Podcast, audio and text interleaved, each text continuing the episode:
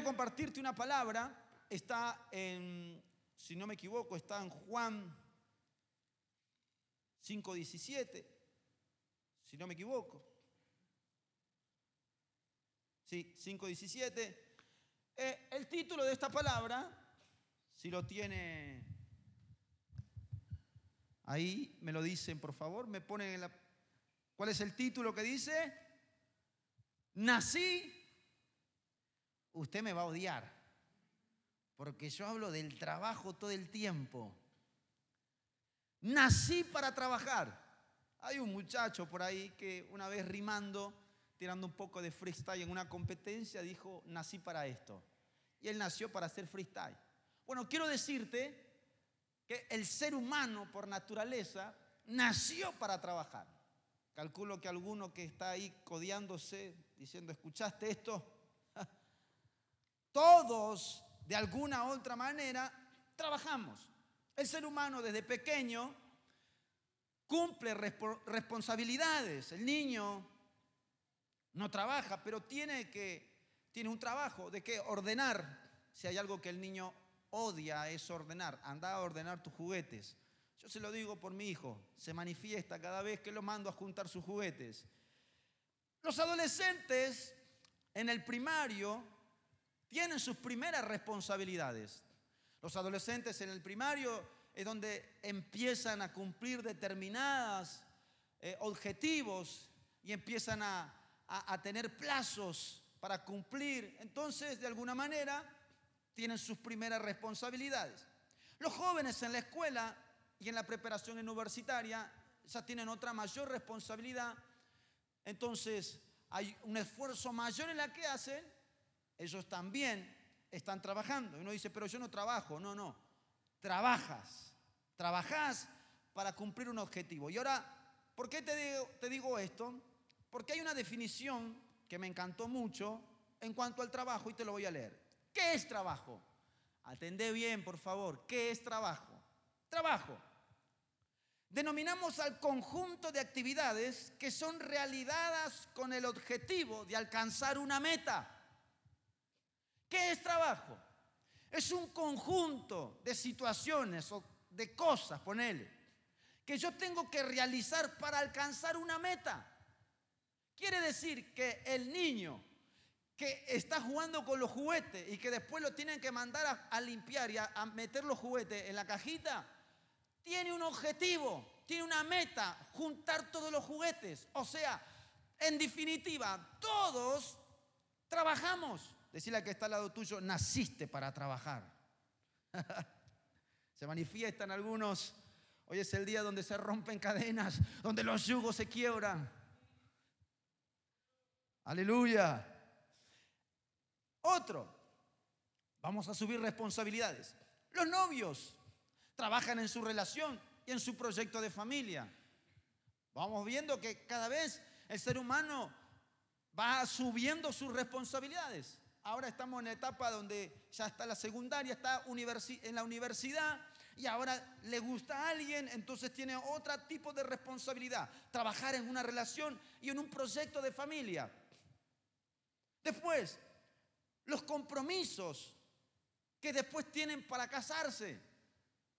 O fíjate que el niño que antes juntaba los juguetes, hoy se encuentra en una situación que quiere a alguien y quiere casarse con alguien. Se encuentra en una responsabilidad mayor. ¿Por qué? Porque se tiene que mudar, porque tiene que vivir, porque se tiene, tiene que tener una heladera, tiene que tener una tele, tiene que tener un lugar donde vivir, amoblado. Hay otro tipo de responsabilidad. Los matrimonios, o sea, los padres, mantener una casa e incluso con hijos. Hay responsabilidad. Todos trabajamos. Quiero decirte que el ser humano nació para trabajar. Hace mucho tiempo el Señor dijo, creó a Adán y a Eva. Y le dijo a Adán, antes que crea Eva, le dijo a Adán, andá y enseñorea. Ponele nombre a todas las cosas que vos encuentres.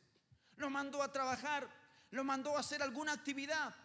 Después de la caída del hombre, el Señor nos escribió algo y dijo, con el sudor de tu frente, ¿qué pasa ahí?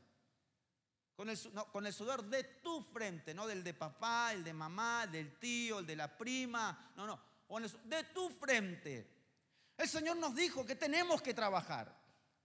Pero voy a hablarte de algunos tipos de trabajo. Hay trabajos por bienes materiales, otros por comodidad, pero hay otros que son del alma y son del corazón, en la cual nosotros tenemos que trabajar.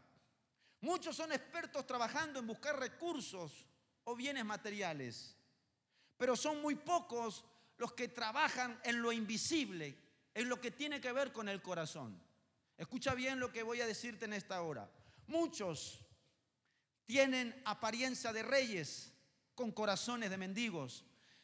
Muchos tienen apariencia de mendigos, pero tienen corazones de reyes.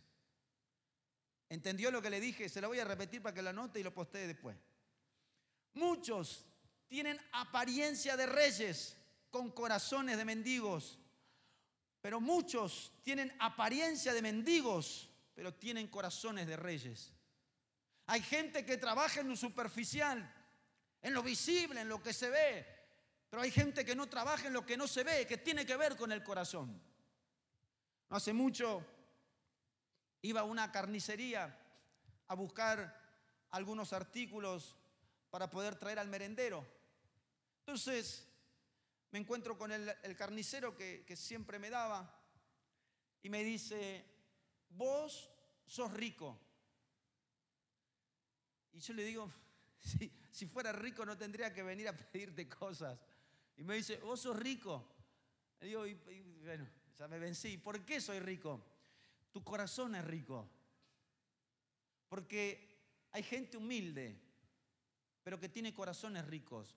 Porque tus hechos y tu actitud y las cosas que hacen te hacen rico. Y yo dije, wow.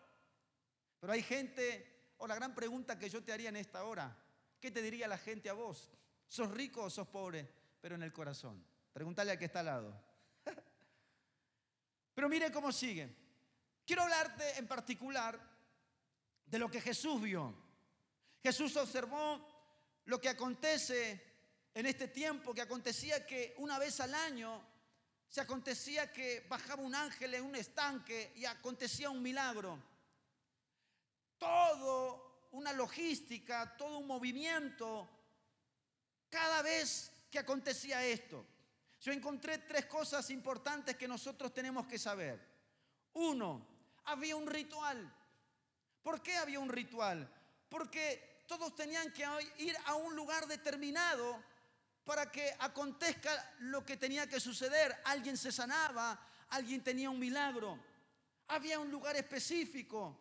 La verdad es que Dios nunca se mueve en lugares específicos. Dios sigue siendo Dios y Dios se mueve en todos lados. A veces nosotros somos tan religiosos mentales que pensamos que Dios se mueve siempre en un solo lugar. Pero yo quiero decirte que la omnipresencia de Dios hace que Él se esté moviendo ahora, tocando a tus hijos, a tu matrimonio, a tu casa, a tu economía, en tu trabajo, en lo que tú te imagines. Él sigue moviéndose, pero ¿qué pasó con esta gente? Esta gente estaba de alguna manera tan cerrados, esperaban uno y en un solo lugar. Era el estanque y no había otro lugar donde podíamos acontecer o podía haber un milagro. Pero yo quiero decirte que hoy Dios puede hacer un milagro en tu vida, en tu casa, en tu corazón. Él se sigue manejando como Él quiere. Él sigue haciendo las cosas como Él quiere. Él no dice ahora vayamos a tal lugar. Él dice, Él, él, él es Dios. Tenemos que dejar que Dios sea Dios y no encapsular a Dios en nuestras formas, en nuestra manera de ver las cosas, en decir esto va a No, no, dejemos que Dios sea Dios. ¿Cuántos dicen amén? ¿Cuántos dicen amén? Un ritual. Hay gente que dice, antes se ora de rodillas. Si vos no orás de rodillas, Dios no se mueve. Otro dice, no, no, parado, porque si vos caminás, no te dormís, si no parpadeás y Dios se mueve. Otro dice, no, vos tenés que gritar. No, otro dice, no, yo tengo, antes de entrar a la presencia de Dios, yo digo, Señor, te pido perdón por todos mis pecados y me, pido perdón y después entro a la presencia y Dios me toca. Como que de alguna manera creemos que hay formas. No hay formas. La única forma en la que Dios quiere es tocarte, quiere bendecirte. No encapsulemos a Dios en las formas que nosotros creemos que Él se va a manejar. Pero miren, otro es la fecha. Una vez, una vez cada tanto acontecía un milagro. Una vez anual había un movimiento de aguas. ¿Cómo puede ser que nos malacostumbremos simplemente a que podamos ver la mano de Dios una vez cada tanto? No puede ser, Dios no se mueve una vez cada tanto. ¿Hace cuánto que no presenciaste un milagro? ¿Hace cuánto que no estás viviendo una experiencia espiritual tremenda? ¿No será que estás como aquellos esperando que el estanque se mueva? ¿No serás uno de aquellos que sin darte cuenta te encapsulaste y estás metido en toda esa historieta diciendo, bueno, vamos a ver si algún día algo pasa, algo acontece? En vez de buscar y vos moverte para que las cosas empiecen a acontecer. La gente estaba preocupada mirando el estanque mientras Jesús caminaba entre ellos. Yo quiero decirte algo, Jesús está caminando entre nosotros y no nos damos cuenta. Jesús sigue siendo el mismo, Él está entre nosotros. Pero nosotros estamos entretenidos mirando en lo religioso, en lo dogmático, en lo que ahora viene esto, ahora viene lo otro, y ahora viene esto, y ahora viene lo otro. No. Dios en esta hora quiere sorprenderte. Él quiere bendecir tu vida. ¿Cuántos dicen amén? Tenemos que cambiar nuestra mirada y nuestra fe del lugar incorrecto. Tenemos nuestras miradas puestas en lugares raros, en situaciones raras. Hoy nuestra mirada tiene que estar puesta en la de Dios, en la de Jesucristo, en la que cambia, en la que sana, en la que transforma. ¿Cuántos dicen amén? A Jesús, Jesús le aparece un paralítico. Cuando Él se acerca, ve a uno tirado. Léanlo, por favor, después. Porque miren lo que dice. Después te voy a leer el, el versículo, pero ahí en el versículo 5 habla del estanque de Bethesda, pero habla del paralítico. Dice que cuando Jesús se acerca, mira que había uno que hace tiempo estaba en esa condición. Jesús sabe el tiempo que tú estás pasando mal. Jesús sabe la condición y el tiempo que estás sufriendo. Jesús sabe el tormento que vives en este tiempo. Él no es indiferente a la necesidad y al problema, a la enfermedad, a la escasez. Él sabe y él se acercó y dijo, Mm, este muchacho hace muchos años que está tirado así. Es más, son 38 años en la cual este hombre está sufriendo. Hace años que la estás pasando mal. Puede ser hoy en el nombre de Jesús que hace años que la estás pasando mal. Hace años que las cosas no se dan. Hace años que no pegas una. Decir viejo, una. Necesito que me pegue una. Intento acá, intento allá. No me pega una. Pero en el nombre de Jesús Dios sabe la necesidad que tienes. Y hoy es el día que Él se está acercando a tu vida para hacer un milagro en tu corazón. Aleluya. Hoy Él se está acercando a tu vida. ¿Cuántos dicen amén? Y yo, yo, yo voy a orar en esta hora porque yo siento para orar, si me ayudan los chicos, porque creo en el nombre de Jesús que hay algo que se va a quebrar en esta, en esta noche. Algo espiritual va a suceder aquí en el nombre de Jesús. Algo se va a quebrar. Algo va a suceder.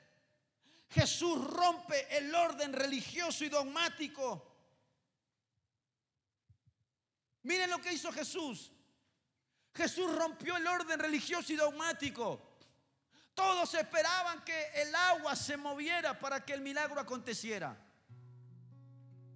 Durante años, durante mucho tiempo, se, se manejó así. Y Jesús vino y dijo, muchachos, ¿les parece? ¿Les parece que es así, que tenemos que estar esperando? ¿Les parece que en una iglesia de mil trabajen diez?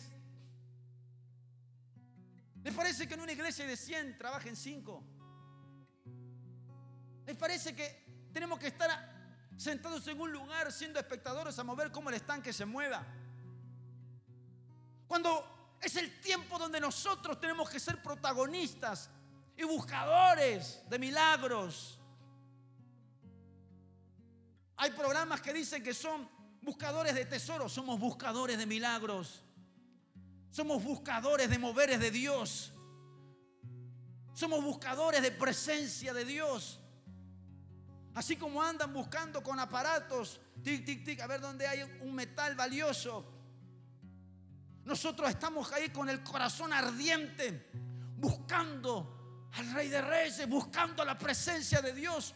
Busca, ¿Dónde hay? ¿Dónde hay? ¿Dónde hay? ¿Dónde hay que orar? ¿Dónde hay un ayuno? ¿Dónde hay una vigilia? Oh, aleluya. ¿Dónde hay? ¿Dónde hay un libro para comerme? ¿Dónde está la Biblia? Hay buscadores de presencia de Dios. Y vino Jesús y rompió todo. Vino Jesús y dijo, muchachos,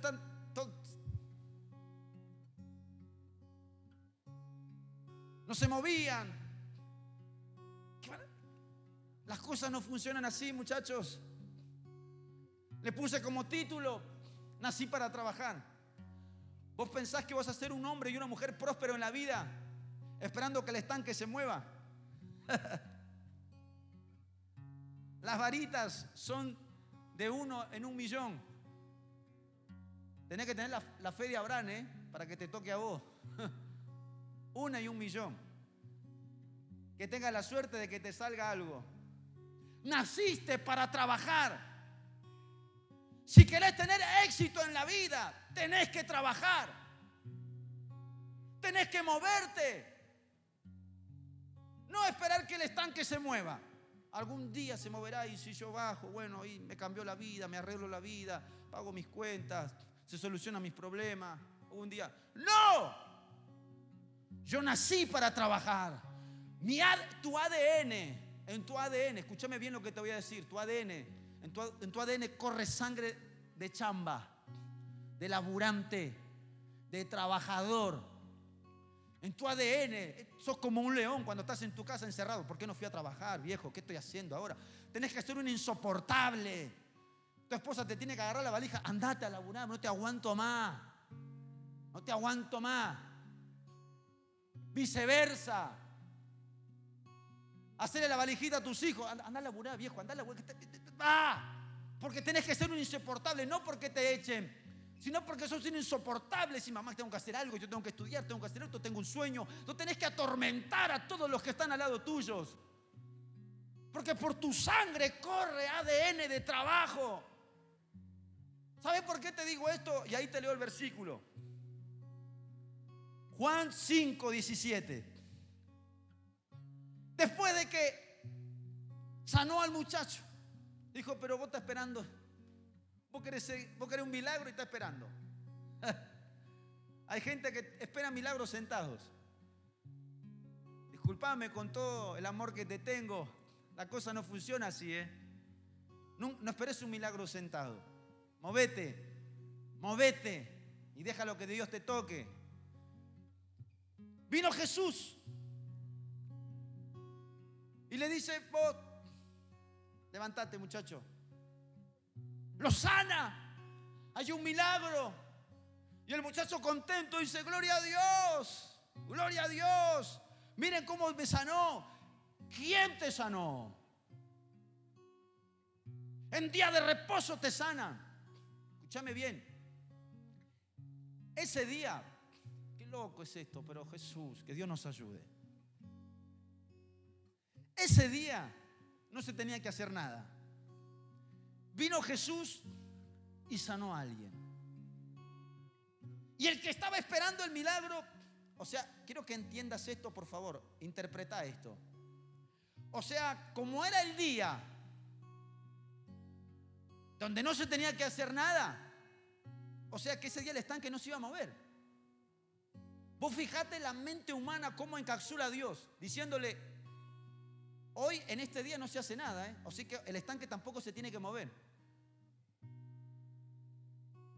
Hoy no hay culto, ¿eh? Hoy no hay culto, o sea, hoy Dios no se mueve. Hoy no hay grupo, hoy no hay oración, o sea que hoy Dios no se mueve. Hoy no se mueve porque si no, hoy, Dios no se mueve. Hoy no hay reunión, no hay, no hay fuego, no hay oración. Hoy Dios no se mueve. Y apareció Jesús y dijo, pero escúchame, ¿quién dijo eso? Viene Jesús y dice, en el día que no hay actividad, en el día que supuestamente, religiosamente, tú dices, no, hoy no se hace nada, no esperan un milagro, no esperan nada. Hoy yo te sano, viejo. Hoy yo vengo a romper. Hoy yo vengo a quebrar. Hoy aquí estoy quebrando en el nombre de Jesús. Estoy quebrando el orden religioso y dogmático de todo. Hoy lo quiebro y te sano. El loco iba saltando y los otros, ¡eh, eh, ¿Cómo, cómo, cómo, cómo vas a saltar? ¿Vos, cómo, ¿Cómo vas a recibir un milagro en este día? Si este día no se hace nada. Y ahí es donde el Señor le dice esto. Versículo 5, 17. Dice, Jesús le respondió, mi Padre hasta ahora trabaja y yo también. Jesús le dice, viene este, le dice, ¿quién te, quién te sanó? No sé, un muchachito que estaba ahí, que vino, que estaba en fuego, un muchachito que estaba apasionado, que decía vamos a predicar, vamos al evangelismo, que decía vamos a, vamos a la oración, que no tengan miedo, salgamos a predicar, salgamos a repartir la comida. Uno que estaba encendido, uno que estaba en fuego, me dijo esto y me sanó. Oró por mí en la calle y me sanó. En serio, ¿dónde está ese? Hay que matarlo, porque hoy es el día donde no se hace nada. No se hace nada.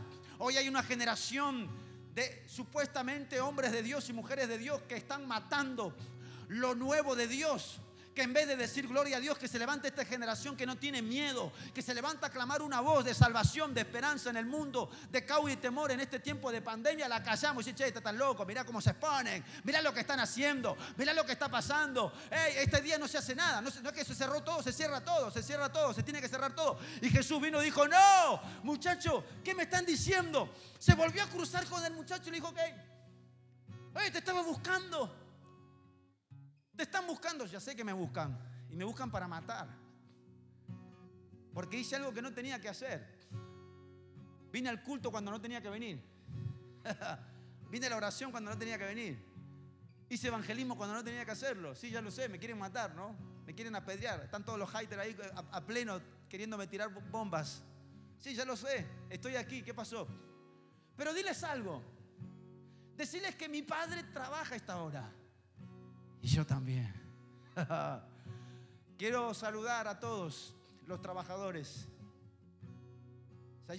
hay, un trabajador por excelencia, se llama Jesucristo. Mi papá trabaja hoy, yo también trabajo. Yo quiero que ahí donde estás, quiero que empieces a poner la mano en tu corazón, porque hay algo espiritual que va a suceder en esta hora. Yo no sé hoy por hoy cuál es tu actitud frente a la vida. Esperas que las cosas acontezcan. Esperas un milagro económico para que te salve la vida. Esperas que otros te salven la vida. No sé. Pero lo único que sé es que hoy puedo ofrecerte algo. El Espíritu de Dios. El Espíritu de Dios es trabajo. El Espíritu de Dios es moverte. El Espíritu de Dios te incomoda. Te saca de la comodidad. Te dice levántate, vamos, vamos a laburar. Poner la mano en el gradado. Ese es el espíritu que hoy tengo a ofrecerte. El que Dios quiere derramar sobre tu vida en esta hora. El que quiere encender tu corazón en esta hora. Ese es el Espíritu Santo que en esta hora quiere encender tu corazón. Vamos en el nombre de Jesús ahí donde estás. Recibe el fuego de Dios. Recibe el fuego de Dios ahora. Vamos, hay un mover aquí en esta hora. Hay un espíritu de Dios que se mueve, el espíritu de Dios, el que sana, el que restaura, el que levanta, en el nombre de Jesús, el que ordena, el que capacita. Oh, pero pastor, no sé cómo hacerlo. En mi vida he sido una persona con iniciativa. Quédate tranquilo que el Espíritu de Dios en tu vida se encarga.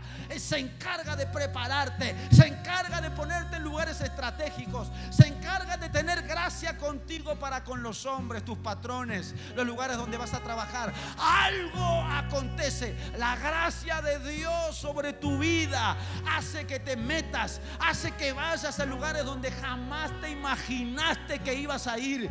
Jamás. Y voy a decir, pero que es imposible que lo logres, que tú no lo vas a hacer. Nunca vas a ser vos. Es la gloria de Dios en tu vida, moviéndose, abriendo caminos, hoy abriendo nuevas puertas en el nombre de Jesús. Vamos, hay un Espíritu de Dios, ahí está. El Espíritu de Dios que se mueve sobre ti en esta hora. Hay fuego de Dios, hay fuego de Dios, hay fuego de Dios. Vamos, vamos, recibe.